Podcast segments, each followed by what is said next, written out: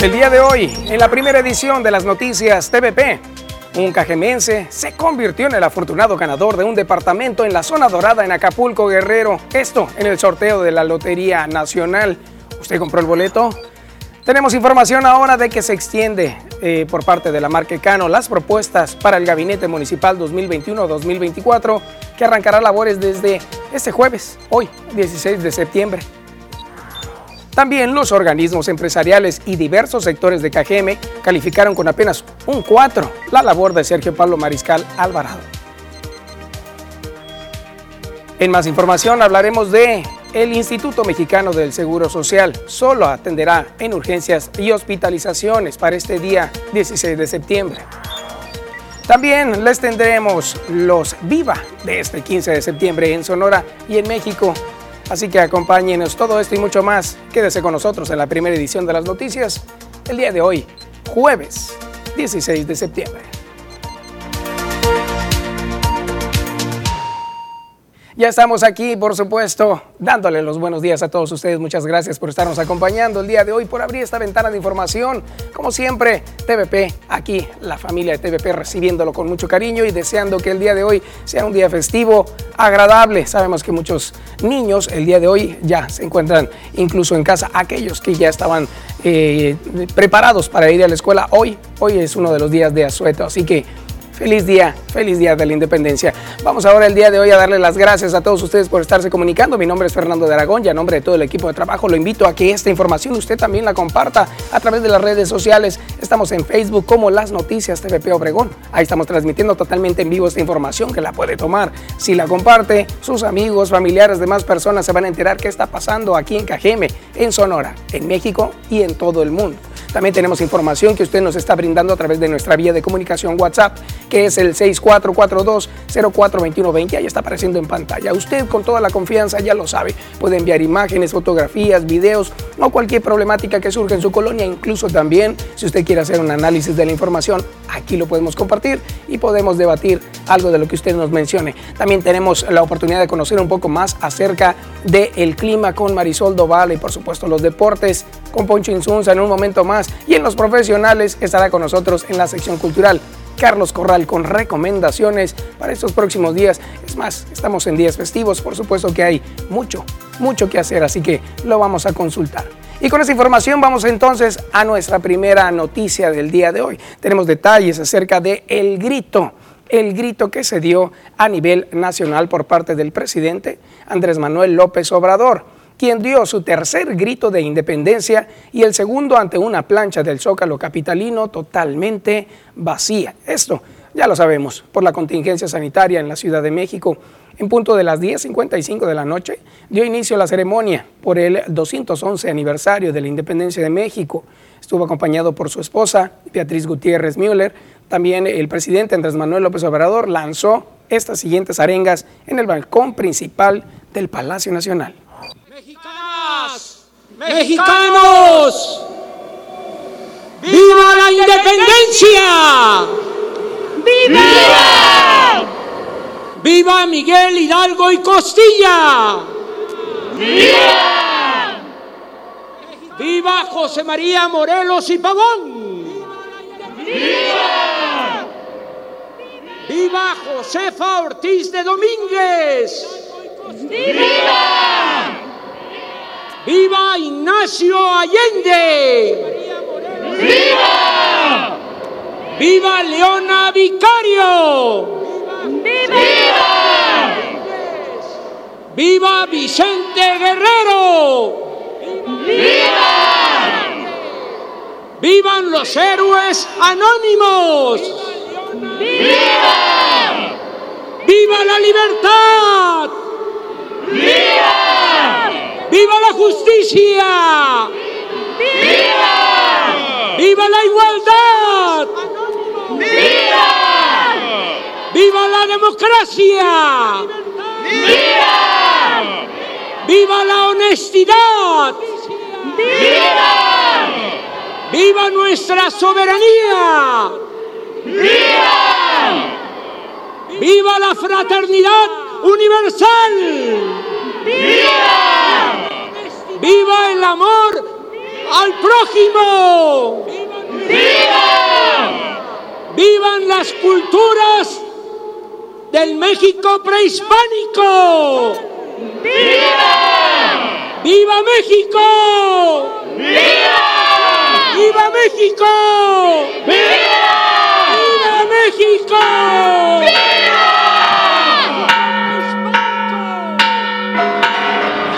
Pues ahí está el grito de nuestro presidente Andrés Manuel López Obrador, el tercer grito, y como ya lo decía Fernando, el segundo en ese estado de contingencia con un zócalo vacío, pero bueno, transmitido de manera virtual. De hecho, nosotros estuvimos compartiendo a través de nuestras redes sociales un fragmento de ese grito del presidente Andrés Manuel López Obrador, pero también el grito en nuestro estado de Sonora. En una noche llena de música, baile y fuegos artificiales, el gobernador Alfonso Durazo Montaño dio su primer grito de independencia en el inicio de la cuarta transformación en Sonora, así como lo llaman. En la ceremonia del 211 aniversario del inicio de la independencia de México, el mandatario estatal, acompañado por su familia e invitados especiales, observó desde el Salón Gobernadores de Palacio de Gobierno la transmisión del grito que acabamos de ver del presidente Andrés Manuel López Obrador en el Zócalo Capitalino. Posteriormente dio inicio a la ceremonia local donde el titular del Ejecutivo Estatal recibió la bandera nacional de mano de elementos del 73 Batallón de Infantería y se dirigió al balcón del Palacio de Gobierno para hacer sonar la campana, ondear el ávaro patrio y arengar al pueblo sonorense a recordar y exaltar a los héroes y heroínas que dieron patria y libertad a esta tierra. Escuchemos el grito del ahora gobernador Alfonso Durazo Montaño.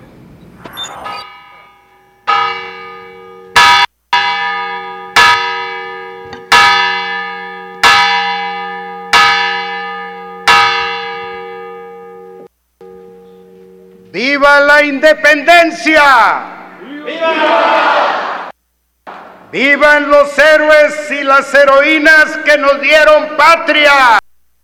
¡Viva! ¡Viva Hidalgo! ¡Viva! ¡Viva Morelos! ¡Viva! ¡Viva la corregidora! ¡Viva! ¡Viva Allende! ¡Viva! ¡Viva Leona Vicario! ¡Viva! ¡Viva Guerrero! ¡Viva! ¡Vivan los pueblos originarios! ¡Viva! ¡Viva la justicia social! ¡Viva! ¡Viva el Sonora profundo! ¡Viva! ¡Viva Sonora, tierra de oportunidades! ¡Viva México! ¡Viva México! ¡Viva México!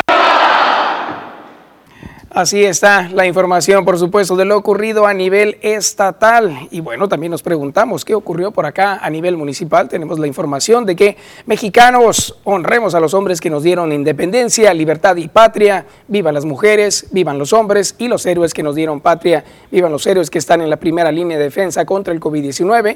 Viva Miguel Hidalgo y Costilla. Viva José María Morelos y Pavón. Y así varios de los eh, entes y personajes de la independencia de México fue de lo que se, dio a conocer precisamente la tarde de ayer, bueno, la noche de ayer. Eso fue lo que expresó el alcalde Pablo, Sergio Pablo Mariscal desde el balcón del Palacio Municipal, enarbolando la bandera mexicana durante la ceremonia en la que se conmemoró el 211 aniversario del llamado Grito de Dolores, hecho histórico que dio comienzo a la Guerra de Independencia en México por segunda vez en la historia. Esta tradicional ceremonia del Grito de Dolores fue transmitida de manera virtual, esto con el objetivo de que las familias permanecieran en sus casas y evitar así los probables contagios de COVID, de tal eh, modo que desde la comodidad del hogar todos los cajemenses pudimos disfrutar de este acto cívico. Mientras que frente al Palacio Municipal, representantes de las cámaras empresariales, también de sectores productivos, rectores y de la sociedad civil organizada, así como funcionarios y regidores, fueron testigos de la ceremonia cívica, guardando la sana distancia en un escenario al aire libre y conservando los protocolos sanitarios ante la contingencia. Durante este evento, el secretario del Ayuntamiento, Saúl Benítez Maldonado, dio lectura al acta de independencia misma que fuera leída originalmente por el vicepresidente Andrés Quintana Roo en el Palacio Nacional de Chilpancingo Guerrero el día 6 de noviembre de 1813. Enseguida, como parte del protocolo oficial, la escolta de seguridad pública entregó a la escolta del 60 Batallón de Infantería el Ávaro Patrio, mismo que a su vez fue entregado al presidente municipal, bandera que enarbolaría desde el balcón presidencial.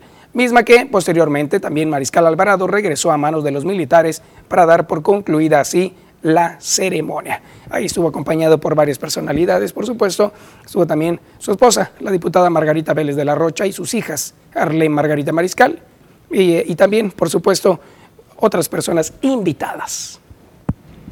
Pues ahí está parte de lo que se dio en este grito de independencia del 15 de septiembre a nivel nacional, estatal y también a nivel local, que bueno, lo seguimos muy de cerca y gritamos junto a nuestras autoridades, por supuesto. Y si usted no lo vio, pues qué bueno que ya lo haya presenciado en estos momentos, se ha dado cuenta un poquito de lo que ahí se vivió.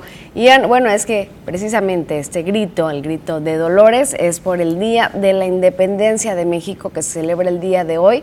Para muchos, como ya lo decías hace unos momentos, día de asueto, día festivo, día inhábil. Para muchos más se recorre al día 17 en algunas maquilas de la ciudad, algunas empresas también están tomando el día de mañana como día inhábil, pero es precisamente por esta parte de la historia, la independencia de México, consecuencia de un proceso político y social resuelto con las armas, que puso fin al dominio español en la mayor parte de los territorios de Nueva España y dio inicio al primer imperio mexicano. Así que esta celebración del Día de la Independencia de México se ha consolidado con el paso de los años como la principal fiesta nacional en el calendario cívico de México. Y es por eso que cada vez que sentimos eh, estos eh, gritos de independencia que se brindan por parte de todos aquellos dirigentes de diferentes municipios, estados, de la nación, sentimos una vibra emocional que nos hace pues, prácticamente mexicanos. Así es, por eso hoy festejamos, por eso comemos también los antojitos mexicanos. y que lo digas. Digo, todo el año, ¿no? Pero, todo el año, pero, pero esta fecha es más pretexto para disfrutar esos antojitos. Esperamos que también nos se los haya disfrutado en casa.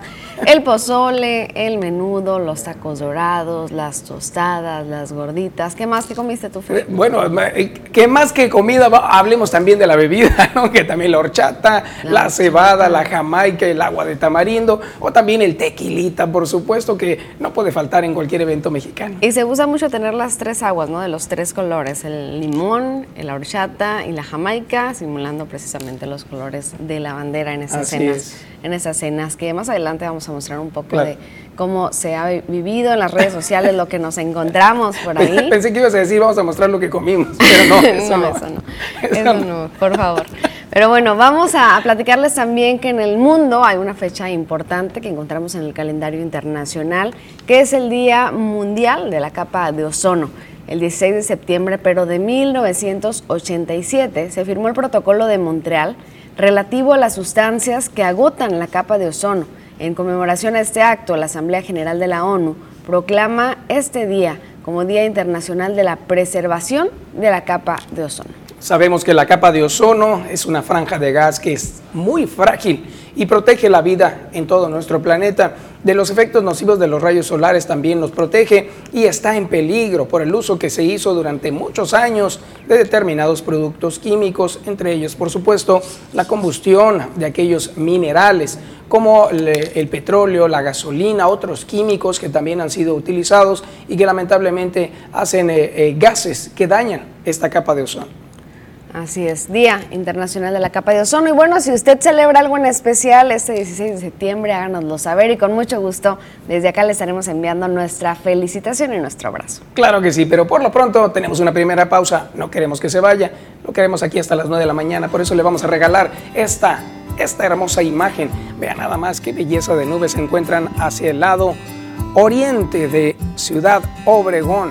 Esta perspectiva la pudimos tomar desde las vías del tren que atraviesan de norte a sur todo nuestro municipio y que han sido parte de la historia. Esto ya 100 años después de la independencia, por supuesto que a la llegada del ferrocarril se convirtió también Cajeme en uno de los lugares emblemáticos para poder traer trigo, semillas, otras distintas acá al territorio del norte.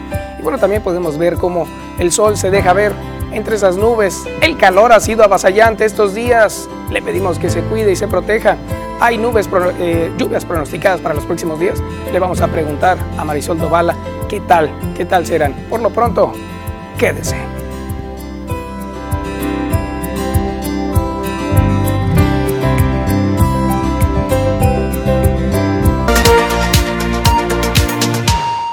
Estamos de regreso con más información. Ahora vamos a ver qué es lo que está pasando a nivel nacional, a nivel estatal y a nivel regional. Veamos los titulares de los periódicos. Acompáñenos. Así es, acompáñenos a este recorrido. Iniciamos por lo que está apareciendo en portada de El Universal. AMLO da embajadas clave a políticos. Además de la polémica que genera desplazar a diplomáticos, expertos advierten sobre la pérdida de institucionalidad en la Cancillería. Así lo da a conocer este periódico. Vámonos con otro también a nivel nacional. Está publicando El Sol de México. Con 20 vivas, Andrés Manuel López Obrador da grito de independencia desde Palacio Nacional, tal cual le mostramos. El mandatario guardó un minuto de silencio incluso por las más de 268 mil víctimas que ha cobrado la pandemia. Vamos ahora a ver lo que aparece en portada de El Excelsior. Bolivia y Venezuela apoyan fin de la Organización de Estados Americanos, la OEA, secundar la propuesta de México Previo a la cumbre entre países latinoamericanos y caribeños, arribos de gobiernos llamaron a sustituir al organismo continental por otro, por otro verdaderamente autónomo y mediador. Así la solicitud que se dio desde México. Mientras tanto, veamos la jornada. También toma el grito como parte de su portada. Andrés Manuel López Obrador grita vivas a la honestidad y a los pueblos prehispánicos y por segundo año consecutivo el grito se realizó con la plaza vacía. Vamos ahora a ver lo que aparece en Milenio relaciones entre México y Estados Unidos están en etapa de reset, así lo dijo Ken Salazar. En entrevista con Milenio, el embajador de Estados Unidos en México afirmó, que el tráfico de armas, seguridad y migración serán temas de prioridad entre ambos gobiernos. Así la información que pone este periódico. Mientras tanto, nos vamos con reforma. Está apareciendo. Menciona que va Pemex por fracking. Esta es una técnica de quebrar las piedras para sacar más, más productos y minerales. Andrés Manuel López Obrador se opone. Petrolera lo utiliza desde los años 80 y solicitan 389% más recursos para la extracción con fracturas de roca. Vamos ahora a ver lo que aparece en el siguiente periódico. Se trata de El Expreso de Circulación Estatal. Dice que alertan de un alza a la luz en México. Gas toca máximo precio en siete años. La presión a los costos de generación eléctrica es que se importa un 60% del hidrocarburo. Así lo publica este periódico. Mientras tanto, nos vamos con El Imparcial este periódico también de circulación estatal tiene una noticia nacional. El clima en México dice que se pronostican lluvias por la mayor parte del país acompañadas de descargas eléctricas. Las altas temperaturas no están dando tregua. Nos vamos ahora a ver lo que aparece en el periódico de la capital del estado. El sol de Hermosillo. Alma Angélica espera reapertura de Palacio para recorridos guiados. El recinto también es conocido por ser uno de los lugares favoritos para ser visitados por turistas y hermosillenses. Sin embargo, ha pasado más de un año sin tener actividad. Así la situación por allá en la capital. Mientras tanto, nos vamos a la región con el tiempo de medios Opson. En 1065 días, Cajeme es uno de los juicios eh, de los lugares más violentos en el ranking mundial, con más de 1.500 homicidios. Esto de acuerdo a las estadísticas finales de esta administración. Pues así como lo dice Medios Opson, vamos ahora a ver lo que aparece en Diario del Yaqui. Dice que aumentan casos de COVID-19 en maestros de Guatabampo. Por lo menos siete casos se han registrado en la planta docente desde el regreso a clases presenciales, según datos de la Coordinación Médica Local. Estaremos pendientes de dar seguimiento a esta información. Mientras tanto, está apareciendo ahora Tribuna del Yaqui y menciona que tres personas se encuentran desaparecidas desde hace casi un mes. Esto en San Luis Río Colorado. Entre ellas se encuentra un menor. Los familiares piden localizarlos. Vamos ahora a ver lo que aparece en el portal de síntesisnoticias.com. Para atender un proyecto que ya estaba incluido en el tercer informe de trabajo, el gobierno municipal tardó más, tardó más de una docena de árboles, taló más de una docena que se encontraban en la periferia del lado norte del complejo deportivo de Litzo Nainari. La justificación, hacer una ciclovía recreativa.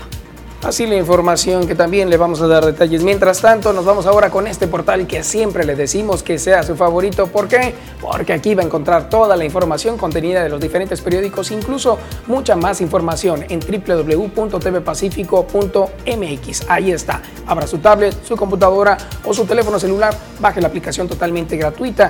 Ahí estamos en www.tvpacifico.mx con información como esta de que el IMSS atenderá solamente a urgencias y hospitalizaciones el día de hoy, 16 de septiembre. Así es, más adelante le daremos más información sobre esto, días festivos también en instituciones médicas, cómo estarán funcionando y también en nuestro portal, por supuesto, www.tvpacifico.mx. Así la información, tenemos ahora la, eh, la segunda, la segunda parte de estos comerciales que eh, tenemos también preparados para ustedes, son la recomendación. Regresamos. Thank you.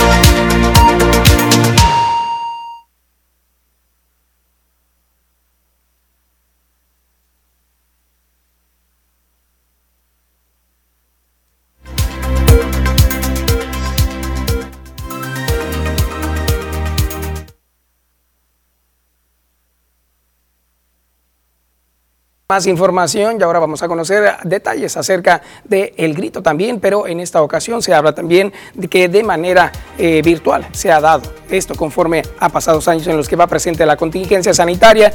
Los cajemenses se unieron a los festejos a través de la red. Las redes sociales también, chicos, grandes, eh, todas las personas compartieron la manera en la que se sumaron a esta celebración, que como cada año se llevó a cabo de manera simultánea en toda la República Mexicana. Ahí podemos ver que vestidos de guerrilleros, del Hidalgo, de Adelitas, niños, adultos, celebraron precisamente el ser mexicanos, el haber nacido aquí, en este terreno, en México, y formar parte de una patria como la que aquí se alberga. Estuvieron acompañados de antojitos mexicanos, por supuesto, tradicional pozole, menudo, tamales, chimichangas, gorditas, con muchas familias así emprendieron este festejo, acompañados claro también de sus aguas frescas o refrescos ya eh, tradicionales, aunque en esa ocasión fueron pocos los trabajadores que acudieron a sus oficinas o zonas de trabajo vestidos de mexicanos. Sí hubo quienes mantuvieron aún esta actividad, al igual que en las escuelas. Hubo muchas escuelas que los pocos niños que van y se presentan eh, ahí a las clases de manera presencial, precisamente llevaron algunos eh, trajes, los maestros también, y pese a la pandemia, el 211 aniversario aquí en México fue celebrado, fue aplaudido y fue festejado todos los protocolos de salud, por supuesto, que corresponden, fueron también parte de esta tradición. ¡Qué delicia! Vean nada más cómo ve Rosal. Imágenes captadas directamente de redes sociales. Así que si usted se sorprendió por ahí, si vimos su platillo que usted publicó, realmente es como nosotros los cajemenses, sonorenses, publicamos en nuestras redes nuestro festejo de independencia, aún sin participar en un grito presencial. Así es, qué delicia. Y bueno, qué maravilla poder compartir eso también ustedes a través de la red. Gracias también por hacernos llegar algunas imágenes. ¿Tenemos una pausa? vamos a la pausa, pero ya volvemos con mucho más.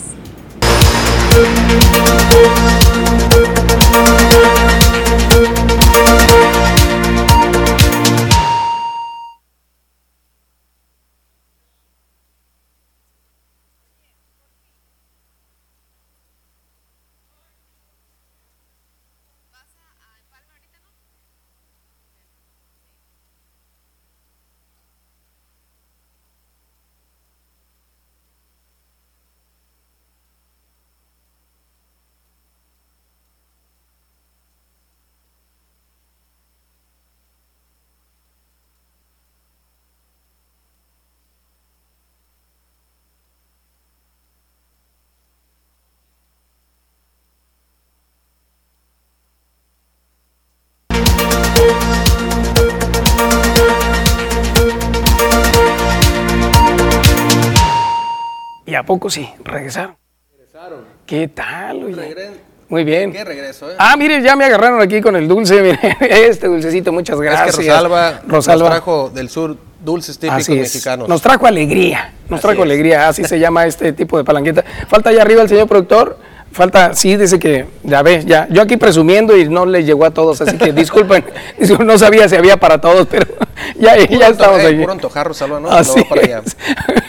que los taquitos de canasta, ah, que, ándale, no, que, era, que el, café, que el chai, que el híjole. Qué barbaridad, ahí estuvo presumiendo todo el tiempo, pero bueno, qué, qué bueno que ya está con nosotros y que nos trajo aquí unos regalitos. Y tú también, qué bueno que estás aquí, buenos días otra buenos días, buenos días, Fernando, amigos de las noticias, un placer saludarles, listos ya con el avance deportivo. Perfecto. Qué juego el día de ayer entre el equipo de los Toros de Tijuana y los Leones de Yucatán, un juego que termina 3 por 0 a favor de los Toros de Tijuana. Regresaron del 0 a 3 para remontar la serie de una manera increíble. Es la segunda ocasión que sucede esto en la Liga Mexicana de Béisbol. La última vez que sucedió fue el bueno, el primer equipo que lo había logrado eran aquellos charros de Jalisco que militaban en esta liga y en esta ocasión los toros de Tijuana y Fernando La Flecha Rodney consigue el salvamento y de esta forma el equipo de los toros de Tijuana consigue su segundo título en Liga Mexicana de Béisbol. Ahí, por supuesto, festejando todo el, el equipo y, por supuesto, también la ciudad,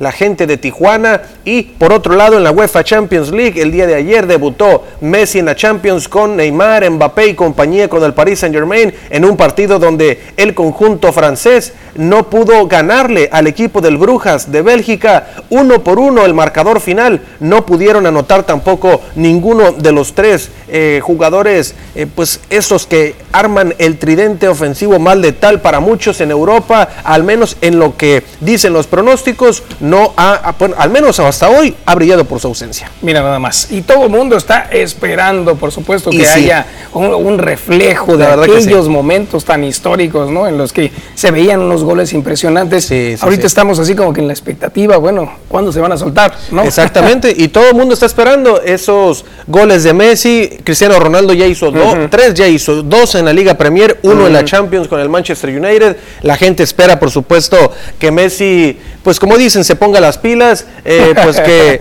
yo, la verdad, entre adaptación no creo, mira, Cristiano Ronaldo rapidito entró haciendo goles, yo creo que Messi en cualquier momento va a despertar con el equipo francés. Y la verdad es que eh, si nos comparamos, si comparamos al equipo francés y al equipo inglés del Manchester United, pues está lejos eh, la escuadra francesa de en calidad es mucho, mucho mejor que el equipo del Manchester United, pero vamos a ver entonces qué sucede. Va a ser muy interesante, pero 1-1 empataron ahí los dos suman un punto en esa fase de grupos. Está bien, está bien. O sea, al final estamos viendo que hay, hay un avance, pero sí, el espectáculo, la, la emoción que siempre han traído este tipo de juegos no, no se ha visto. Pero los que sí realmente nos sorprendieron bastante, pues los toros, ¿no? Sí, es increíble lo que sucedió, Fernando, increíble. tres juegos abajo dijiste. Es que es, una serie de siete juegos. Los primeros dos partidos se jugaron en Tijuana, ganaron los dos los Leones de Yucatán viajaron el día siguiente, tomaron el día de descanso para tomarlo el avión que los llevara a Mérida. Este, después, al día siguiente del día de descanso, jugaron allá en el parque en el Cuculcán, eh, donde pues obviamente el equipo de los Leones iba pues a matar la serie, simplemente ganaron el primer duelo y la serie se puso 3 a 0 y ya quedaban dos ahí en el Parque de, los Leones. Y en caso de ser necesario, pues dos acá en Tijuana. Pues la apuesta eran los toros, sí, sí, sí. Definitivamente. Definitivamente. Y los toros de Tijuana ganan el cuarto partido, se pone 3 a 1 y dicen, bueno, ya liquidamos hoy. Toma la que vuelven a ganar y dicen, no, pues hay que regresar a Tijuana. Y se agrandaron los toros, ganan otra vez en Tijuana y todo el momento anímico, por supuesto, pasa del dogout de los leones acá al equipo de los toros, porque obviamente estás pues empatando la serie y ya un juego 7 es para cualquiera, Fernando. ¿Y qué pasó? Pues que le cayeron a Antier, le cayeron a Joan Negrín, que era el, el pitcher más difícil al que le pegaran al cubano. Y el día de ayer, pues blanquearon 3 por 0 los Leones y como dicen por ahí, te llamabas Marta.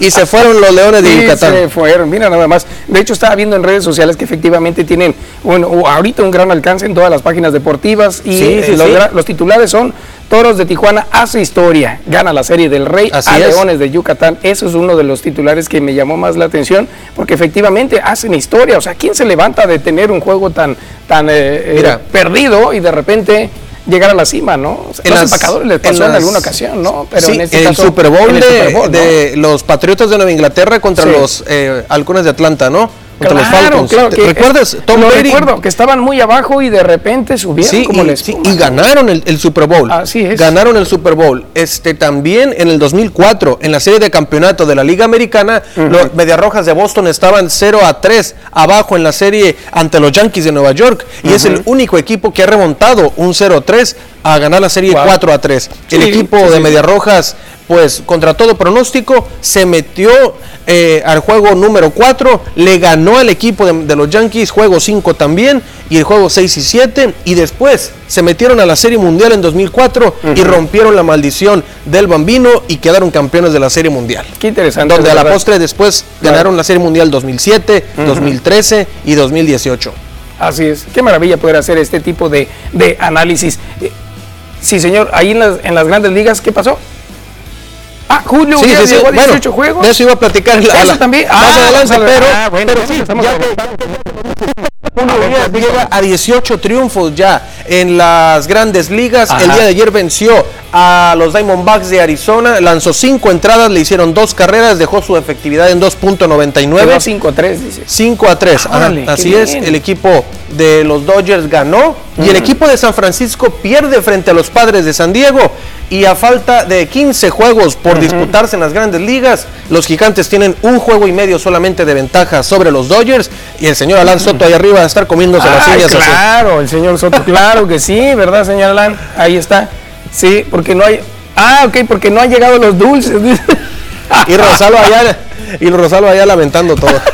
Pero bueno, te decía, eh, Interesante. Hacen ¿verdad? historia porque eh, Charros no estaba en Liga Mexicana, ya no está en Liga Mexicana de Béisbol. Sí. Ahora, pues Toros se convierte pues en el único equipo que está en activo en la liga en haber conquistado, eh, logrado esta hazaña. Es Claro. muy, muy difícil hacerlo. Claro. Y pues te digo, en grandes ligas, los únicos que lo han hecho en una serie de campeonatos son Medias Rojas de Boston. Qué maravilla. Frente a los Yankees, su máximo rival. Qué bárbaro. Enhorabuena también por ellos, de verdad. Definitivamente. Es parte, es parte de la historia deportiva y ahora son campeones, así que qué éxito. Hoy tienes más información. A las 8.40, día de asueto en Tijuana, ponen Ah, el, claro. el día patrio como pretexto, pero también día de asueto porque los Toros de Tijuana son los campeones de la Liga Mexicana de Béisbol. Llega a su fin el ciclo del béisbol de la pelota veraniega y se viene el ciclo del béisbol invernal mexicano, la Liga Mexicana del Pacífico. Se justifica entonces. Se justifica.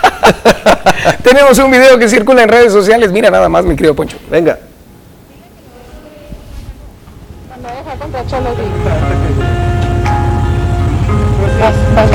Mira, Wendy. Se va a desmayar mi hijo, ¿eh? ¿Te puedo regalar algo? A ver, échamelo. Muy bien, muchas gracias. ¿Te puedo regalar algo? ¡No! ¡Gracias, no, mi amor! regalo, ¿sale? ¡Cris! ¡Cris! ¡No, mi amor! ¡Va a llorar, mi amor! ¡Mi vida! ¡Va a llorar! Qué maravilla. Mira nada más la reacción de este pequeño. Qué bárbaro, ¿eh? Aprovechó la oportunidad y, e interceptó así a uno de sus ídolos cuando Así iba es. saliendo de este, de este estadio y pues prácticamente el niño se llevó una gran sorpresa porque este jugador le dio un preciado regalo sin esperarlo. Mira nada más. ¿De quién se trata? Se trata del el portero de las Chivas Rayadas del Guadalajara, que bueno, alterna la titularidad con eh, Toño Rodríguez, es Raúl Gudiño.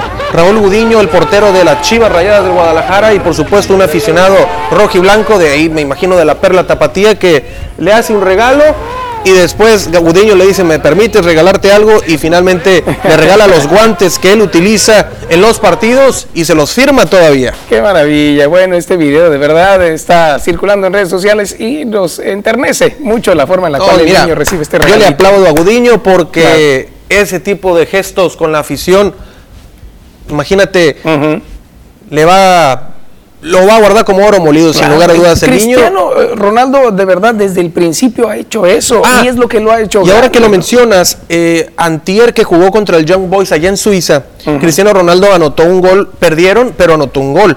Y en uno de los disparos que hizo a portería, el balón sale desviado y detrás de las porterías hay guardas- guardias de seguridad, hay baloneros, y el balón le golpeó en la cabeza a un guardia de seguridad que lo tuvieron que llevar al hospital. Wow.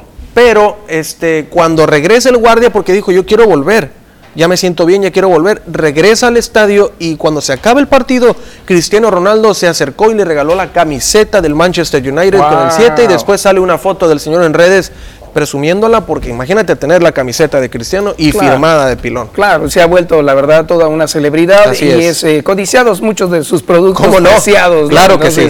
eh, es algo que la verdad ayuda a que se vuelva él también una persona más humilde y los demás pues sigan teniendo esa idolatría a este personaje Definitivamente. del béisbol, digo Así del fútbol. Del fútbol. Y de cualquier deporte, ¿eh? Y de cualquier deporte. Exactamente, definitivo. maravilla.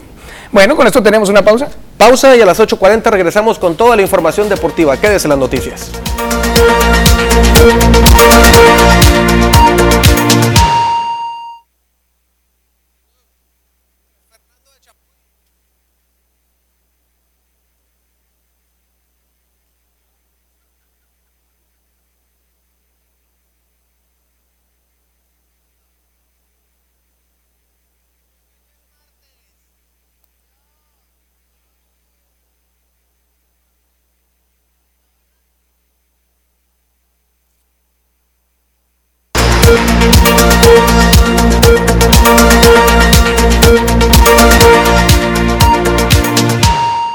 Y con motivo de la celebración de las fiestas patrias desde ayer 15 y hoy 16 de septiembre, el Instituto Mexicano del Seguro Social en Sonora solo brindará el servicio de urgencias médicas y hospitalizaciones, así como la atención especializada en pacientes con COVID-19.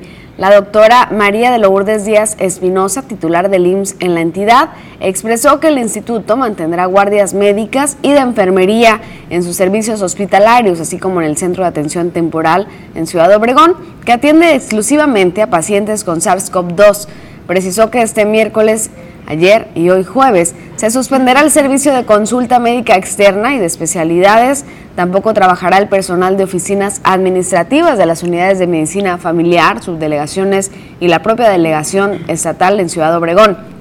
Agregó que los pacientes hospitalizados serán atendidos por personal médico y de enfermería, para lo cual se asignaron guardias, por lo que solicitó a la población acudir solo en caso de una urgencia real que sea pues una urgencia clínica y médicamente represente un riesgo para la vida. Pues ahí está, trabajadores administrativos y también eh, trabajadores de medicina en consultas estarán descansando por días festivos, solamente urgencias y habrá guardias de hospitalización y también en el tema de COVID seguirá la atención.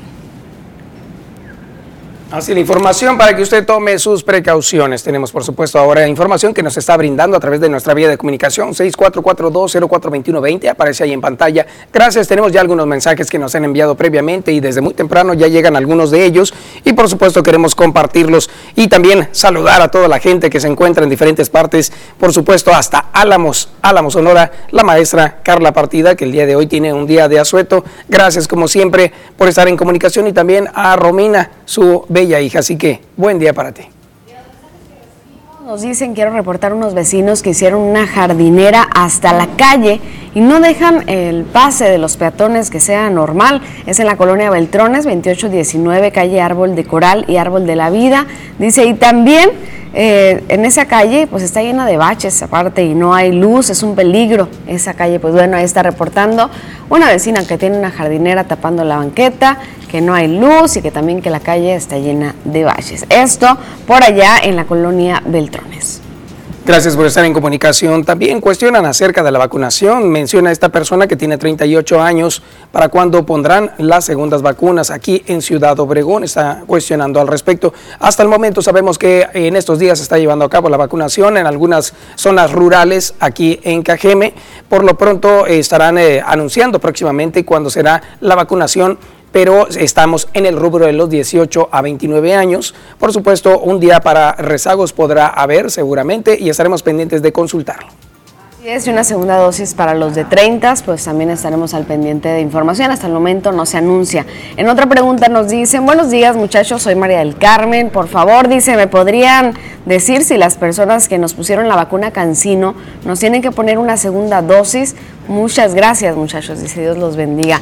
Pues mire, los que tenemos la vacuna Cancino, hasta el momento se ha dicho que es una sola dosis.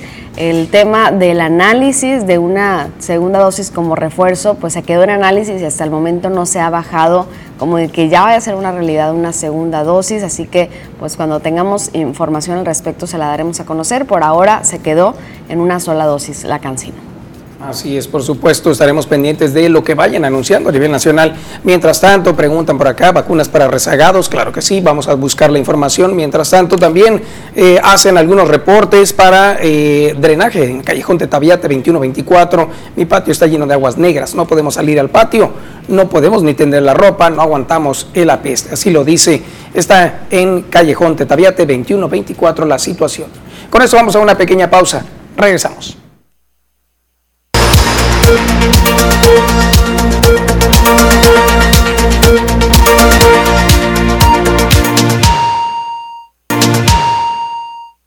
Ya estamos de regreso con más información y ya toca el día de hoy conocer más acerca de la agenda cultural. Carlos Corrales aquí con nosotros. Muy buenos días. Muy buenos días. Un gusto estarte acompañando como cada jueves y a los que nos ven y escuchan, pues también un saludo para todos. Feliz Día de la Independencia y por supuesto seguramente mucho, mucho evento, ¿no? Sí, hay mucho evento, pero fíjate que cabe mencionar de que esta es la razón por la que estamos aquí en esta sección cultural, porque es la decisión de, de, que surgiera una, una cultura en todas sus, sus, sus, expresiones. Pues si bien sabemos que por estos lares aquí tenemos este tenemos la historia pues junto con todo el mundo, ¿no? Pero empezamos a aparecer junto con la cultura occidental y que nos empiezan a, validar, ¿no? Este, culturas europeas. Nosotros tenemos nuestra historia precolombina, todo esto de, los pueblos originarios y después de en 1810 estamos festejando pues más de 200 años que decidimos tener nuestra propia cultura y hacer eh, un recuento de cada uno de los elementos de identidad que recogemos a través de toda la historia y un grupo de personas que pues por muchos factores este, decide que emprendamos una cultura eh, denominada la cultura mexicana y ahora estamos aquí de como una forma de, de, limitación geográfica y pues compartiendo nuestros propios valores de identidad sin dejar a un lado todo lo que es la cultura o lo que arrastramos como memoria inclusive nos estamos comunicando en estos momentos con un idioma europeo pero pues a la mexicana, ¿no? ya, lo mexicanizamos. Sí, por supuesto, por supuesto. Y, en la cultura de verdad ha habido entes que nos han llevado a conocer mucho más y tú has entrevistado a varios de ellos. ¿Tienes el día de hoy una entrevista especial? Por supuesto, tenemos una entrevista especial y fíjate que coincide porque pues eh, da mucho valor a lo mexicano. En esta ocasión tuvimos la oportunidad de, de platicar un poco y conocer más sobre alguien que le gusta la guitarra y cantar. Nos referimos, por supuesto, a nuestro buen amigo este, Fausto León. Qué maravilla. Ve, vamos entonces.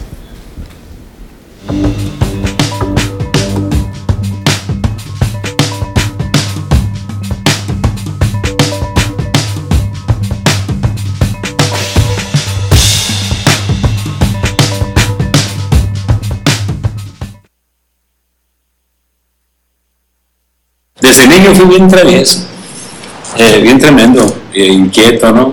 Eh, recuerdo la época de la primaria que no había festivales artísticos donde no apareciera y está, por doble partida, ¿no?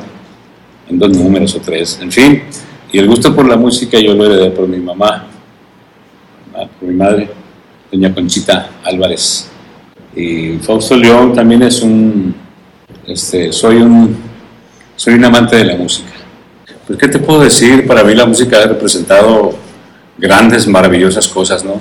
Eh, el contacto con la gente, eh, y te puedo decir en, una frase así, la música para mí es el idioma más hermoso que puede haber en el mundo.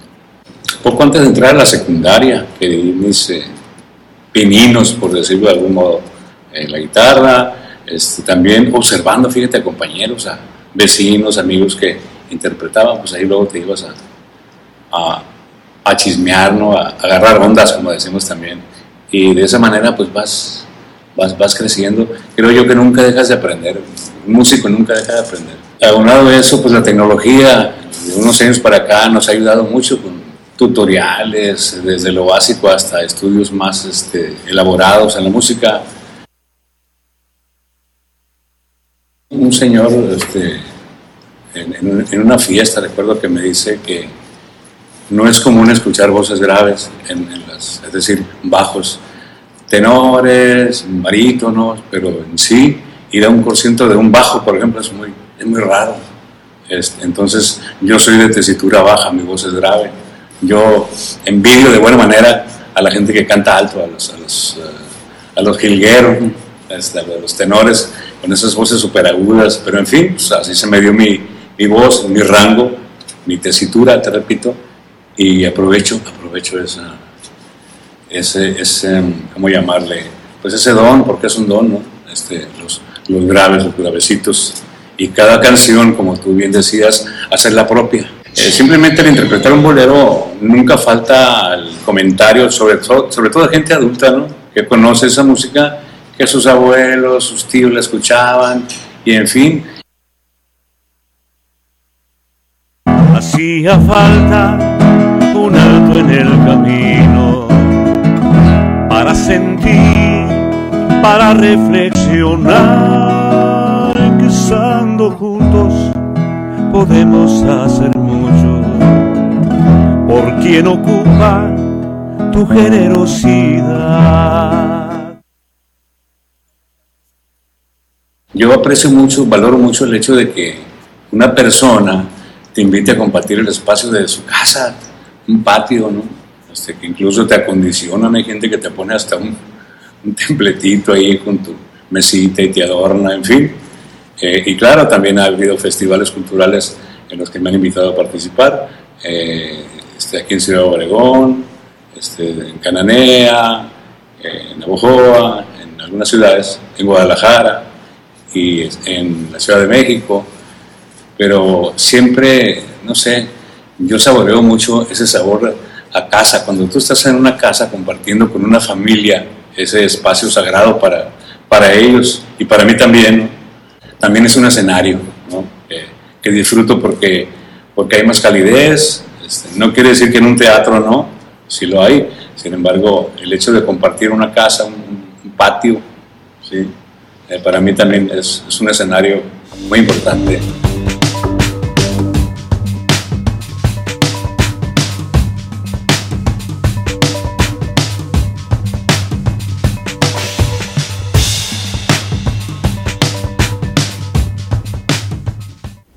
Qué maravilla, Carlos. Eh, muchas felicidades, como siempre, por tener este tipo de entrevistas que nos ayudan a conocer más de los entes de la cultura aquí en Cajeme. Así es, en esta ocasión Fausto León, pues que se, se ha hecho presente pues, en, nuestro, en, nuestro, en nuestro municipio, en nuestra región, pero tenemos muchísima más información que compartir. A y, ver, cuéntanos.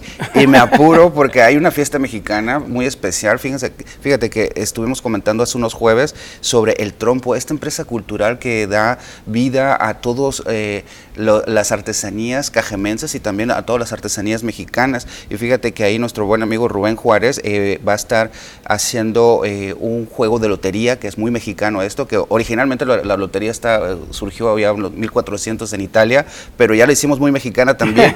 y este 18, 18 de, de, de septiembre va a haber eh, ahí en el trompo, en esta, en esta empresa cultural, donde se expenden artesanías, repito, por allá por la colonia electricista, visítelos, eh, búscalos en, su, en sus páginas eh, de redes sociales y cante ahí la, la buena de, de, de, la lotería. Y también la Noche Mexicana que se, se va a ofertar por parte de, del Instituto Sonorense de Cultura por la Ojuzón eh, el día de hoy a las 8 de la noche, arroba ISC Sonora, ahí puedes ser testigo de esta Noche Mexicana que nos van a interpretar pues seguramente un repertorio muy mexicano. Qué maravilla. Hoy evento y el sábado también. Así es, todo alrededor de, del mes patrio, de los símbolos culturales que tenemos por excelencia como buenos mexicanos. Carlos, muchísimas gracias como siempre por la agenda y por tener esta oportunidad de conocer más acerca de la cultura. Al contrario, un gustazo compartir y pues seguramente nos vamos a seguirlo haciendo el próximo jueves. Ahí está, compartimos entonces esta entrevista. Claro que sí lo vamos a compartir, muchas gracias. Ahí tienen la información que siempre es información cultural para todos nosotros de Carlos Corral.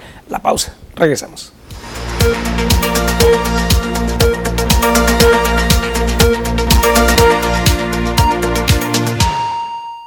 Bandera. Eh, es la primera del día, justamente después de que el día de ayer se diera el tradicional grito en esta zona, en lo que es Palacio Municipal. Y eh, pues eh, ahorita se dio, se comenzó ya con estizamiento y después se dará paso, repito, a lo que será el desfile cívico. Y poco después te comento también que se dará ya lo que es la ceremonia pues oficial sobre el cambio de poder para que se dé la bienvenida ya oficial a Javier Lamarque Cano, quien pues ya conocemos que es nuestro alcalde entrante y por supuesto que abandone el poder también lo que quien es, es Sergio Pablo Mariscal Alvarado. Aquí podemos observar que se dio ya fin a este evento, duró muy poco tiempo, fue muy rápido justamente por los protocolos, se brindaba ahorita el mensaje con un poco de historia acerca de lo que es o representa también este día para los mexicanos, para México, para la República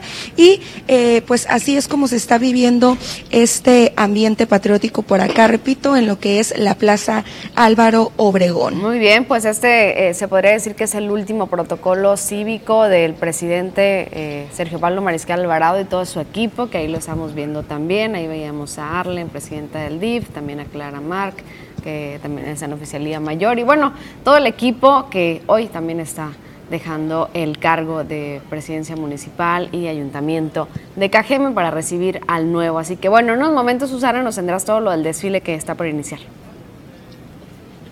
Así es, en unos minutos más, eh, se dará paso a lo que es el desfile. Justamente ya va por allá el alcalde a lo que es Palacio Municipal a colocarse en el tradicional balcón. Eh, algunos hemos presenciado año con año el desfile. Hoy, eh, justamente por la contingencia, no habrá presencia de eh, pues los civiles, por así decirlo, de las personas. Este llamado se estuvo realizando por parte de las autoridades a que no acudieran a ser parte y que lo sintonizaran, eh, pues como el día de ayer, algunos festejos a través del portal oficial de este municipio o eh, a través de los diferentes medios de comunicación. Muy bien, pues nosotros les presentaremos un poco más adelante. Susana, regresaremos contigo, estaremos en contacto. Muchísimas gracias, Susana Arana, desde la Plaza Álvaro Obregón. Pues ahí está, nos estaremos conectando más adelante para ver el desfile o lo que haya de desfile, ya decíamos por la contingencia, son solamente eh, algunas, algunos elementos policíacos, eh, militares, pero ya les estaremos presentando la información más adelante. Con eso nos vamos a una pausa y regresamos con mucho más.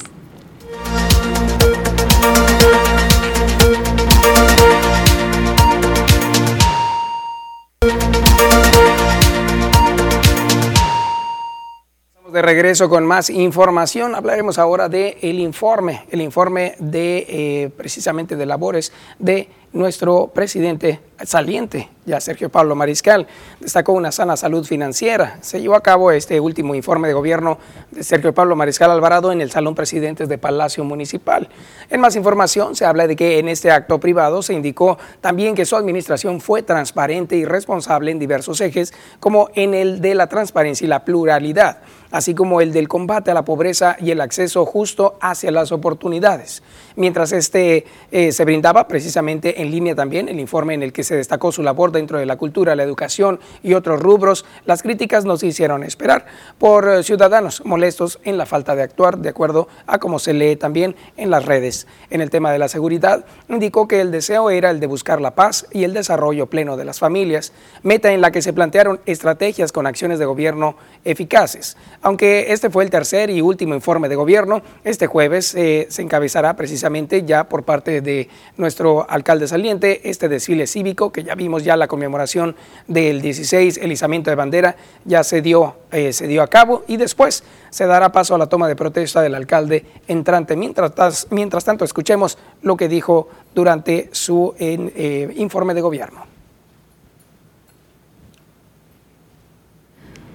Pues ahí está parte de lo que sucedió en este informe, el tercer informe de gobierno de Sergio Pablo Mariscal. Y tras el informe y por sus labores, los organismos empresariales y diversos sectores de Cajeme calificaron con apenas un 4 la labor de Sergio Pablo Mariscal Alvarado.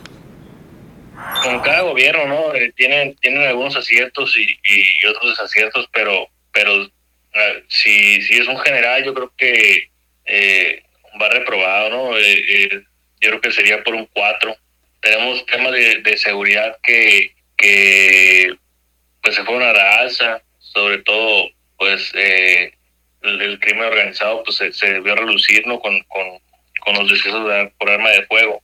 Eh, infraestructura y obra pública pues básicamente no se hizo nada. Vamos a darle un 4, ándale. Yo pienso que, que si hubiera atendido lo que es los drenajes colapsados, con eso hubiera atendido. No, no, no, no los drenajes, toda la red, toda la red de la ciudad hace falta que la repare. Ya, ya es obsoleta, ya no hace nada. Entonces, todo eso, el, presidente que haga eso, se va a ganar al pueblo. La verdad, el informe no lo vi y me interesa leerlo, honestamente. Eh, ya vimos, como tú sabes, estuvimos observando muy de cerca el gobierno durante tres años. Y, y este, pues bueno, si el plan municipal de desarrollo no se le ven avances, independientemente de lo que comenta el presidente, nos constata que muchas de las cosas del plan municipal de desarrollo ni siquiera se, se, se, se- se realizaron acciones al respecto. Eh, le colocaría como un cuatro más o menos.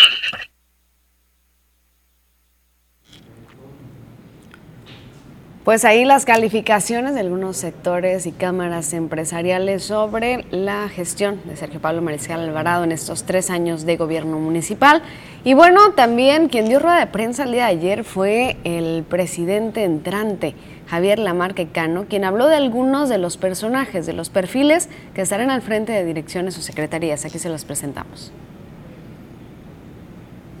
actual secretario de Seguridad Pública Municipal, se mantiene dentro de la terna propuesta para encabezar de nueva cuenta la corporación durante el periodo 2021-2024, confirmó Javier Lamarque Cano. Sin detalles sobre los porqués de esta decisión, indicó que será en coordinación con el gobernador del estado el consenso final a favor de Cajeme y de sus residentes. En rueda de prensa, horas antes de tomar protesta como alcalde, la Marquecano anunció también otras propuestas para su gabinete, entre las que destacan figuras como Liliana Castel Ruiz para la Contraloría Municipal y Fernando Durazo para la Secretaría de Desarrollo Económico. Además, indicó que buscará que el DIFCAGM sea liderado por Marina Herrera Ortiz y la Secretaría del Ayuntamiento por Luzaide Navarro Gallegos, así como la Oficialía Mayor por Jesús Manuel Félix y la Secretaría del Bienestar por Alejandro Ibarra quien fungió ya como alcalde durante la administración de 1997 al 2000, destacó que durante su administración se le apostará al tapado de los baches y a trabajar en las ineficiencias existentes, así como en la mejor aplicación de los recursos, además por las prestaciones de los policías y la eliminación de la corrupción en caso de presentarse. Eh, lo más urgente ahorita es atender la problemática de las calles, el alumbrado público, el alcantarillado, la situación eh, financiera y operativa de Omapaz, eh, entre otras cosas, y por supuesto la seguridad. Esos son algunos de los puntos eh, neurálgicos que tenemos que atender de inmediato y, pues, por supuesto, muchos aspectos que tienen que ver con la imagen urbana. Con imágenes de Jesús Gastelum para las noticias, Susana Arana. Ahí está más información, por supuesto, que le daremos bastante seguimiento para que tengamos más información al respecto. Mientras tanto, usted nos está dando algunos detalles de algunos reportes que llegan a través de nuestra vía de comunicación. Gracias por estar mencionándolos. Tenemos un reporte, efectivamente, como ya lo han mencionado en algunas ocasiones anteriores, que hay eh, situación con eh, las instalaciones eléctricas en algunos sectores. Aquí está uno precisamente, nos envían una fotografía donde mencionan que ya hicieron un reporte a la Comisión Federal de Electricidad, les dieron un número que es el B03 02 11 6907.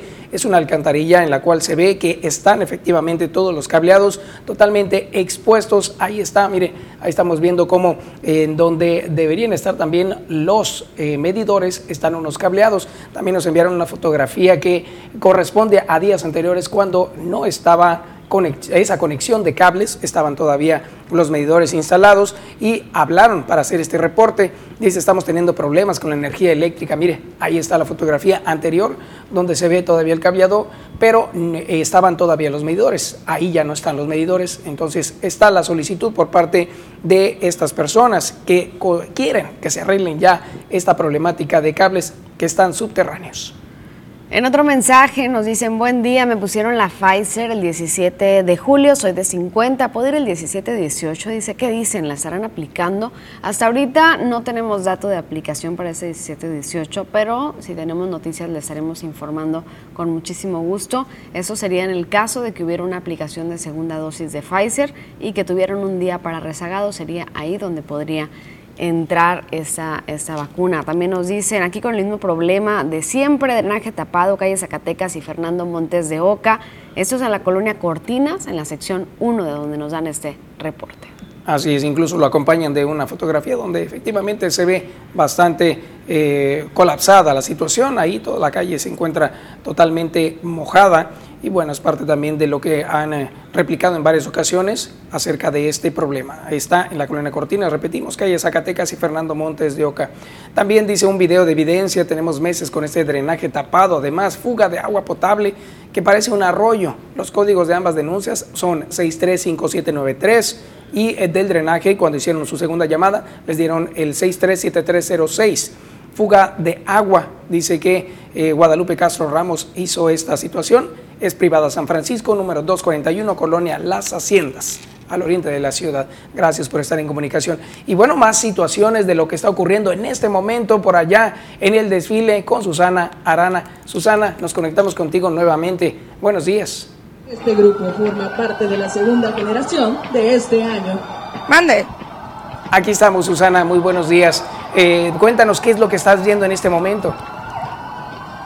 ¿Qué ¿Qué tal? Muy buenos días, Fernando. Regresamos con esta transmisión porque acaba de comenzar prácticamente lo que es el desfile cívico por el 211 aniversario del grito de la independencia. Hace unos minutos arrancó esta actividad con el 60 Batallón de Infantería y en estos momentos podemos observar el contingente de la Policía Municipal de KGM. Eh, ya pasó lo que es la escolta, un pequeño contingente de elementos y ahorita se hace una pequeña presentación de lo que es el cuerpo vehicular, el equipo vehicular. Eh, llegan, saludan al tradicional balcón donde se encuentra el alcalde, presencia eh, también de la eh, presidenta del DIF KGM y algunos otros funcionarios. Como pueden observar, hay poca presencia de personas civiles, sin embargo sí hay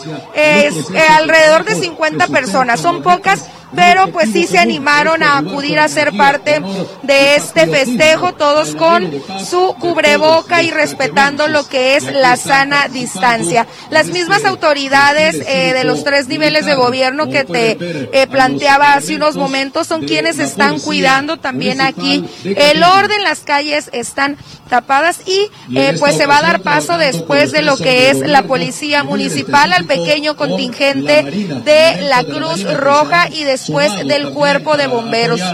Recordemos que este eh, desfile, desfile tradicional, pues es, es, muy buscado por la población, justamente porque presentaba eh, a veces eh, los elementos con piruetas, realizaban alguna demostración en el caso de Cruz Rojas o bomberos de algún rescate, representaban y actuaban un poquito sobre la labor que realizan día con día. Sin embargo, hoy por la contingencia sanitaria se busca hacer esto un poquito más fluido, un poquito más rápido que no pase desapercibido el festejo y pero que se cumpla eh, y se cuide a la población, a los funcionarios, a los trabajadores del ayuntamiento y a todo aquel que participe, repito, en este pues ya tradicional desfile cívico. Muy bien, Susana, ahí estamos viendo efectivamente las imágenes que nos ayudas a compartir y bueno, algunos años anteriores también había contingentes de escuelas en esta ocasión, ¿no?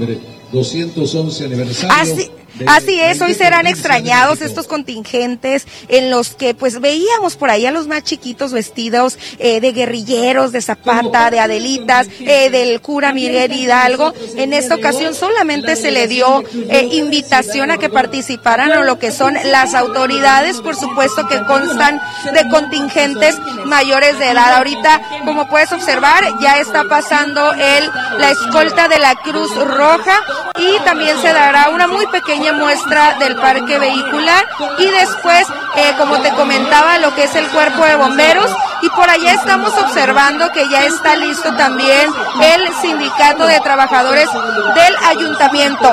Recordamos también que eh, siempre comenzaba el desfile en lo que es la calle 5 de febrero y Allende, en esta, y terminaba en lo que es la plaza 18 de marzo, pasaban por el centro de la ciudad y en esta ocasión pues solamente se está llevando a cabo en lo que son los alrededores de la Plaza Álvaro Obregón, repito, para recortar en la mayor medida este contingente. Muy bien, Susana, ahí estamos ahorita Ahí estamos bueno, hay bastante ruido ahorita por lo que son las unidades, pero eh, pues te estaremos llevando, por supuesto, a lo que es la segunda edición de noticias, todos los pormenores de lo que ocurra durante este 211 aniversario del grito de la independencia. Muchísimas gracias, Susi. Bueno, ahí estamos viendo esto que está ocurriendo precisamente aquí en estos momentos en la Plaza Álvaro Obregón, en la plaza principal de Ciudad Obregón. Un contingente breve. Muchísimas gracias, eh, Susi, por esta información del día de hoy. El señor Pedro Zaragoza Ahí estamos viendo, por supuesto, mire, ya bastante, bastante ruido que se tiene ahí en ese espacio, precisamente por el contingente de bomberos, policía y Cruz Roja, que ya lo dijo ella, corto, pero pues era necesario, por supuesto, también como parte de la conmemoración, hacerlo, aunque sea chiquito. Vamos a una pausa, regresamos.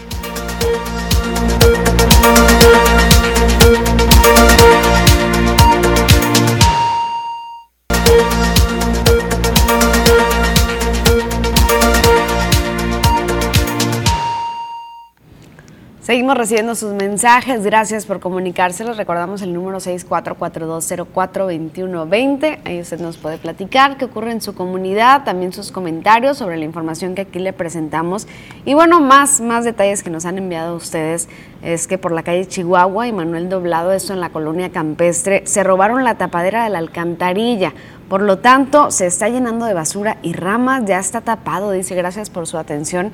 Ayer tuvimos la oportunidad de estar en esa conferencia de prensa donde Javier Lamarque daba a conocer a algunos personajes que integrarán ya su gabinete, otros más dijo que los dará el día de hoy en su primer mensaje como presidente municipal de Cajeme, estaremos en espera por supuesto, pero también hablaba de los temas prioritarios, hablaba acerca de los baches, hablaba acerca de los drenajes, de todos estos reportes que ustedes nos envían y le preguntaban de dónde va a salir el dinero, el recurso y él dijo de donde sea, debajo de los tapetes, de las mesas, de donde tenga que salir, pero dijo que se buscarían para poder solucionar estas problemáticas. Ya estaremos dándole seguimiento, ya seguiremos también recibiendo sus mensajes, sus mensajes y dándolos a conocer a la autoridad entrante. Mientras tanto, nos vamos a ver cómo estarán las temperaturas el día de hoy. Marisol Dobalá tiene toda la información. Muy buenos días, Marisol. Muy buenos días, Marisol. Adelante, ¿cómo estás? En unos momentos. ¿Qué tal? Muy buenos días, Rosalba Yolista. Mira, con todos los detalles que tienen que ver con el pronóstico del tiempo para estar muy bien informados en el transcurso del día.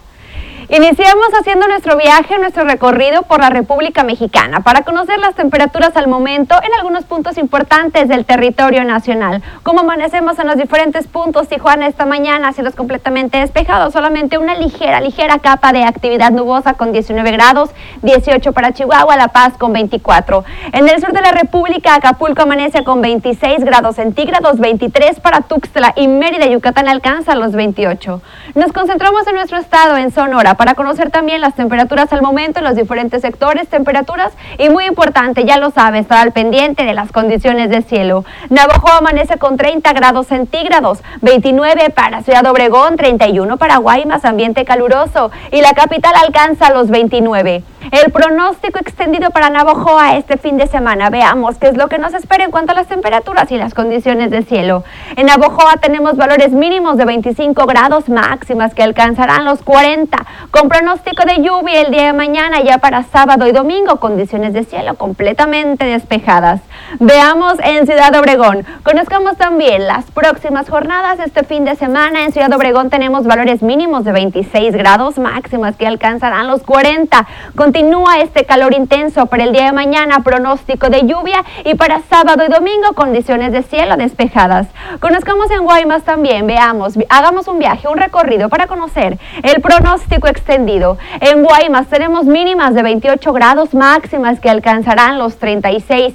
Igualmente, presencia de lluvia el día de mañana viernes, ya para sábado y domingo condiciones de cielo despejadas.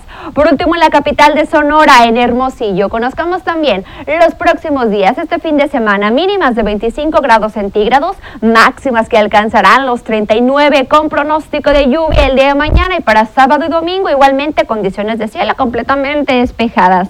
Pasemos ahora rápidamente a conocer también la fase lunar que esta se mantiene como cuarto creciente, la salida a las 15 horas con 59 minutos y la puesta de la luna a las 2 con 41 la salida del sol esta mañana a las 6 con 5 minutos y la puesta a las 18 horas con 23.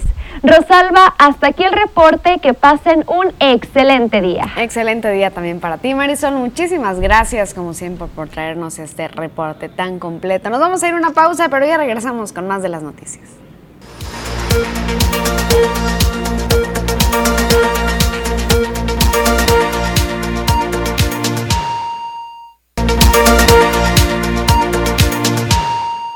Tenemos ya las 8 de la mañana con 35 minutos, pasando ya la media hora de esta segunda hora de programación y ahora con información que tiene que ver con la vacunación en algunas regiones como Loma de Vacum, donde se busca también inmunizar a más personas. A fin de que los habitantes de la comunidad de Loma de Vacum puedan ser vacunados contra el COVID-19, la Secretaría del Bienestar envió a la Delegación Estatal de la Dependencia una petición para realizar un operativo especial de inmunización en la comunidad étnica enclavada en el municipio de Vacum. Bernabé Rodríguez, titular de la Secretaría del Bienestar en Cajeme, San Ignacio Río Muerto y Vacum, informó que el trámite a seguir es que Bienestar Estatal envíe la solicitud a la Brigada Correcaminos Nacional, quienes son los que autorizan los lugares donde se realizarán las jornadas de vacunación. Recordó que en el municipio de Baco ya se efectuaron varias jornadas de vacunación en la cabecera municipal, donde acudieron quienes así lo decidieron. Arana Rodríguez mencionó que fue durante los meses de marzo y abril pasados cuando proyectaban acudir a inmunizar a los habitantes de la Loma de Baco. No obstante, en ese tiempo de Semana Santa no contaron con los permisos para poder ingresar a la comunidad étnica. Y es que ese tiempo para la etnia yaqui es uno de los eventos más importantes por sus usos y costumbres, en el cual realizan diversas ceremonias, algunas cerradas a la comunidad en general. El funcionario proyectó que sea en 10 o 15 días cuando puedan acudir a vacunar a las personas, para lo cual buscarán coordinarse con las autoridades tradicionales de Loma de Vacum. Precisó que en dicho municipio, durante las jornadas de vacunación realizadas, se inmunizó alrededor de 4.000 personas de 18 años en adelante. Con edición de Manuel Bracamontes informó para las noticias TVP, María Celeste Rivera. Y bueno, después de esta información que nos da a conocer Celeste Rivera, también les presentamos este detalle de la Lotería Nacional Mexicana que como ya es recurrente, en Cajeme cae nuevamente, cae nuevamente el premio. Y en esta ocasión se trata de un departamento que cayó aquí en el municipio de Cajeme. El sorteo especial realizado con motivo de la independencia de México se realizó este miércoles en las instalaciones de la Lotería Nacional en la Ciudad de México. El presidente Andrés Manuel López Obrador informó que con lo que se recaudara se iba a apoyar a atletas mexicanos que participaron en los Juegos Olímpicos y Paralímpicos. El evento sorteó 250 millones de pesos en premios en especie y en efectivo, donde incluye un palco en el Estadio Azteca, departamentos, casas, terrenos y ranchos de confiscados, algunos de ellos eh, ranchos confiscados, algunos de ellos al crimen organizado. Y en esta ocasión, como les comentábamos, el premio que cayó aquí en el municipio de Cajeme es nada más y nada menos que un departamento que está ubicado en un lugar espectacular, ya nos daban a conocer el día de ayer, este departamento que se encuentra en Acapulco con el número 1.610.604, un cajemense se convirtió en el afortunado ganador de un departamento en la zona dorada en Acapulco Guerrero, en este sorteo de la Lotería Nacional especial por la independencia de México. Así que felicidades para Lauel, ganador de este departamento por allá en Acapulco Guerrero, hasta el municipio de Cajeme. Qué gusto, Cajeme, suertudo, lo hemos dicho muchas veces. Nos vamos a la pausa, volvemos con más. Nunca fue tan fácil verse bien. Ana Armas Hairdresser. Actitud hacia la belleza. Un lugar que entiende lo que quieres y cómo eres. Ana Armas Hairdresser. Profesionales que van de la mano con las mejores marcas del mundo. Ana Armas Hairdresser. Tu mejor experiencia en belleza.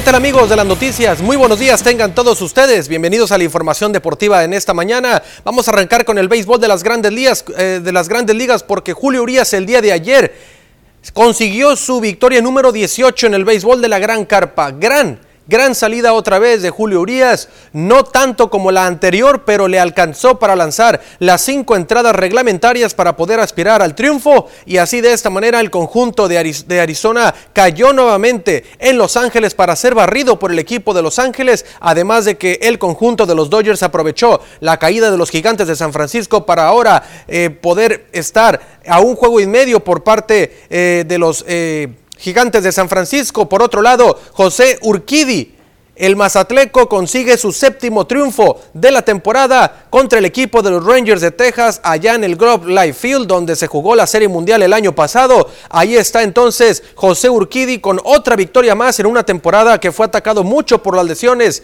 Ya está recuperado y está teniendo una buena, buena temporada, un gran cierre. Por supuesto, nos encantaría ver a Urquidi, seguramente lo vamos a ver en la postemporada. Por otro lado, Luis Urias haciendo grandes lances allá con el equipo de los cerveceros de Milwaukee, un conjunto de Milwaukee, Wisconsin que está muy cerca ya de conseguir el boleto a la postemporada debido a la gran ventaja que tiene en la división central de la Liga Nacional. Y con esto Urias sería otro mexicano invitado a la postemporada, así como Víctor González, Julio Urias con los Dodgers, también está José Urquidi con los Astros, Luis Urias con los cerveceros de Milwaukee y entre otros vamos a ver si Luis César le alcanza con el equipo de los Rojos de Cincinnati para poder avanzar a Giovanni Gallegos con los Cardenales de San Luis y varios mexicanos que están buscando ese boleto a la postemporada, así como Sergio Romo con el equipo de los Atléticos de Oakland. Continuamos con información, vamos al fútbol, pero vamos al de la Liga de Expansión, porque el día de ayer el equipo de los Rayados de Monterrey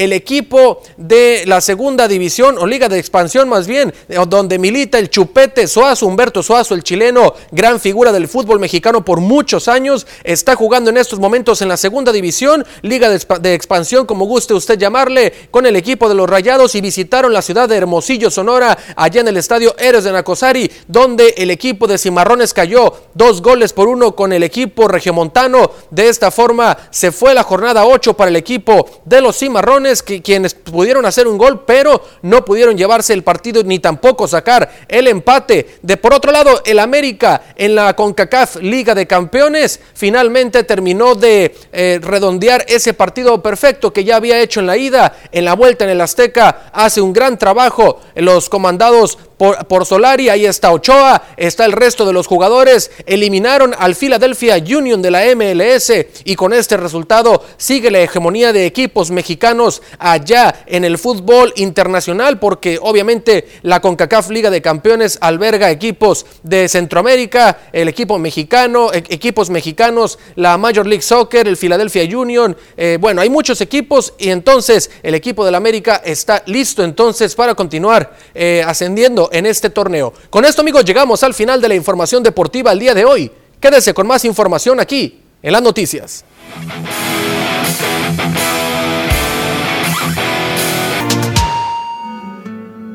Estamos de regreso con más información y le damos a conocer ahora las finanzas, el precio del dólar para un día como hoy, un día festivo, 16 de septiembre. ¿Cuál es el tipo de cambio? Se da a conocer que el número de divisas de importación ha crecido bastante debido también a la pandemia y el número de personas que eh, han quedado también sin labores reciben divisas nacionales, eh, divisas internacionales y eso, eso hace mover la economía. Se mueve el dólar con un tipo de cambio a la venta con 20.34 en Banamex y a la compra con 19.28. La variación aproximada es de 0 eh, perdón, de 27 a 30 centavos. Es como se da a conocer en ambos casos. También en otros bancos usted va a poder encontrar esto con una variación aproximada de los 60 centavos. Tenemos también el euro a la compra 23.45 y a la venta 23.45 con alguna variación de centavos que ha tenido una baja afortunada debido a la transacción económica mundial.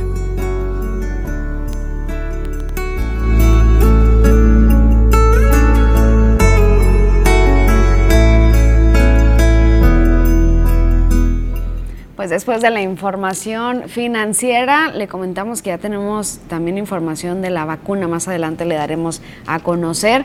Y bueno, lo que está sucediendo aquí en el municipio de Cajeme es que están listando una marcha por la jovencita Diana, quien ha sido víctima también de la violencia en Cajeme para pedir justicia por todos los casos sin resolver que se mantienen en el municipio de Cajeme de homicidios y desapariciones, a través de las redes sociales está convocando a una marcha este domingo. En esta se pretende alzar la voz también por Diana Guadalupe, una joven de 18 años privada de la vida el pasado 5 de septiembre en su domicilio. Según información de los convocantes, esta se llevará a cabo el próximo 19 de septiembre a las 17.30 horas desde el Teatro Oscar Russo Boguel, ubicado sobre la calle 5 de febrero y 200. Al igual que en otras ocasiones, el contingente pasará por Palacio Municipal y concluirá su recorrido en la Fiscalía General de Justicia del Estado, localizada sobre la calle Jalisco. La actividad se llevará a cabo cumpliendo con los protocolos de seguridad correspondientes ante la pandemia, se dijo, y hay libertad para que se lleven lonas y carteles. Según el Observatorio Feminicidio México, Cajeme ocupa el cuarto lugar a nivel nacional en la tasa de homicidios y otro lugar dentro de los 50 municipios más violentos de México, mientras que el estado de Sonora ocupa el segundo lugar a nivel nacional en incidencia de feminicidios por cada 100.000 habitantes. Con imágenes de Jesús Gastelum para las noticias, Susana Arana. Así la situación, por supuesto, de lo que ha ocurrido, actos violentos. Sí, se busca, se busca que haya justicia. Mientras tanto, vamos a darle información acerca de nuestro actual ya gobernador y tiene que ver con la loma de Baco. Un puntual seguimiento tendrá la desaparición de los yaquis en la loma de Bacum, afirmó el gobernador de Sonora, Alfonso Durazo Montaño, tras señalar que el tema ya fue revisado en el Gabinete de Seguridad. En su primera rueda de prensa adelantó que hablará en su momento con las autoridades yaquis. Por lo pronto, mencionó que ya había hablado con Adelfo Regino, titular del Instituto Nacional de Pueblos Indígenas, y quien es además el enlace del gobierno federal para la operación del Plan de Justicia Yaqui. Cabe señalar que además de los siete integrantes de la loma de Bacum que fueron privados de su libertad el pasado 14 de julio, cerca del rancho comunal Agua Caliente, a donde habían ido a recoger varias vacas previo a la fiesta de la Virgen del Carmen. Hay tres yoris o no yaquis, habitantes de Cajeme y Bacum, que también desaparecieron ese día. Los yaquis desaparecidos son Eladio Molina Zavala, Fabián Sombra Miranda, Fabián Valencia Romero, Martín Hurtado Flores, Leocadio Galaviz Cruz, Braulio Pérez Sol y Juan Justino Galaviz Cruz, además de Artemio Arballo de 60 años y Gustavo Acosta Hurtado del municipio de Cajeme, quienes se dedican a la ganadería, así como Benjamín Portela del municipio de Bacum. Con edición de Manuel Bracamontes informó para las noticias TVP. María Celeste Rivera. Pues así es como Alfonso Durazo Montaño habla precisamente de esta búsqueda de integrantes de, la etnia, de personajes, personas indígenas desaparecidos al momento y también de lo que va a ser el nuevo gobierno en cuanto a las estrategias que se tienen que implementar de refinanciamiento, porque hay un déficit que dan a conocer de 4 mil millones de pesos. Vea esto. De acuerdo al titular de la Secretaría de Hacienda del Estado de Sonora, el nuevo gobierno recibió una administración con un déficit de aproximadamente 4.400 millones de pesos. Omar del Valle Colosio dio a conocer que la pasada administración solicitó adelantos de las participaciones federales con el objetivo de solventar la reducción de sus ingresos y liquidar deudas a corto plazo, situación que afectó a las finanzas de la entidad.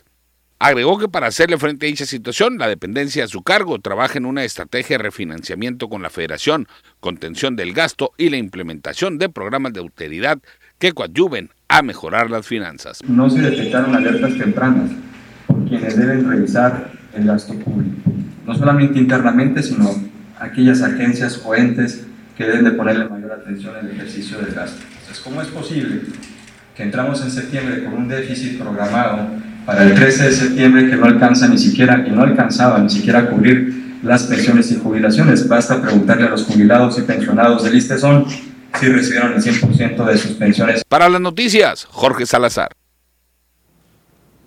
Ha habido muchas reacciones con respecto a este nuevo gobierno que está encabezando Alfonso Durazo, que por supuesto tenemos más información al respecto, donde dan a conocer también por parte de la Iglesia Católica que su máximo representante le envía un mensaje a la nueva administración estatal que desde el pasado lunes 13 de septiembre encabeza el gobernador Alfonso Durazo. Rui Rendón Leal, quien es arzobispo, hizo un llamado a las nuevas autoridades a fin de que apliquen en todas sus acciones los principios de servir a los intereses generales de la sociedad, tarea en la que indicó se deben enfocar al 100%. El arzobispo de la capital sonorense consideró que el principal objetivo de la actual administración y todos sus funcionarios debe ser el de servir y dar la vida por el pueblo que los eligió para gobernar durante los próximos seis años. Rendón Leal dijo que espera que la política del nuevo gobierno sea de trabajo en beneficio de todos los sonorenses y no desviarse favoreciendo al partido al que pertenece o a intereses que no son afines al resto de la población sonorense. Finalmente, el jerarca de la Iglesia Católica agregó que actualmente en Sonora hay muchas necesidades que deben ser atendidas por sus autoridades, razón por la cual destacó la necesidad de que las nuevas autoridades pongan en el centro de sus programas a los ciudadanos, sobre todo a los grupos más vulnerables de la sociedad. Expresión de precisamente la Iglesia Católica. Y bueno, antes de despedirnos, la información sobre la vacunación que ya se da a conocer para 18 a 29 años, una segunda dosis de Pfizer. Así que aquí le tenemos los detalles a partir del día de mañana y como es costumbre ya, desde la edad mayor hacia, hacia la menor, iniciamos viernes 17 con 28 y 29 años, a las 8 de 8 a 12, 29 años, de 12 a 4, 28 años. Sábado 18 de septiembre de 27 eh, años de 8 a 12 y 26 años de 12 a 4. Lunes 20 de septiembre de 8 a 12 para los de 25, de 12 a 4 para los de 24. Martes 21 ya será para 23, 22 y 21 años. Miércoles 22 para 20, 19 y 18. Ya les estaremos recordando, por supuesto, cada día las tres sedes en Obregón, Estadio de los Yaquis, Plaza Sendero y Polideportivo de Litson. Segunda dosis de Pfizer. Ahí está, por supuesto. Tomen las precauciones todos aquellos que ya están en este ámbito de vacunación y que es su segunda, bien lo menciona Rosalba, vayan, acudan a esto, a estos días que ya están estipulados. Ahí lo estamos viendo de nueva cuenta, mañana 17 y por supuesto el 18. Ahí estará. Y también el día 23 y 24 de septiembre tenemos puntos de vacunación en Buenavista, solamente el primer día será el 23 de septiembre, en Cocorit 23 y 24 de septiembre, en la primaria Clotilde Flores, en Esperanza, en primaria Rufo Vitela, en el campo 5, en Marte Regómez, Pueblo Yaqui, Quechehueca. Les vamos a seguir recordando los detalles, todavía faltan unos días para esta vacunación en zona eh, en zona rural y comisarías. Les tendremos todos los detalles. Recuerden seguir nuestras redes sociales y también nuestros espacios de noticias. Con esto nos vamos. Excelente día y que disfruten su café. Feliz día de la independencia para ti, Rosalba. Éxito a todos. Igualmente, Fer. Viva México. Viva.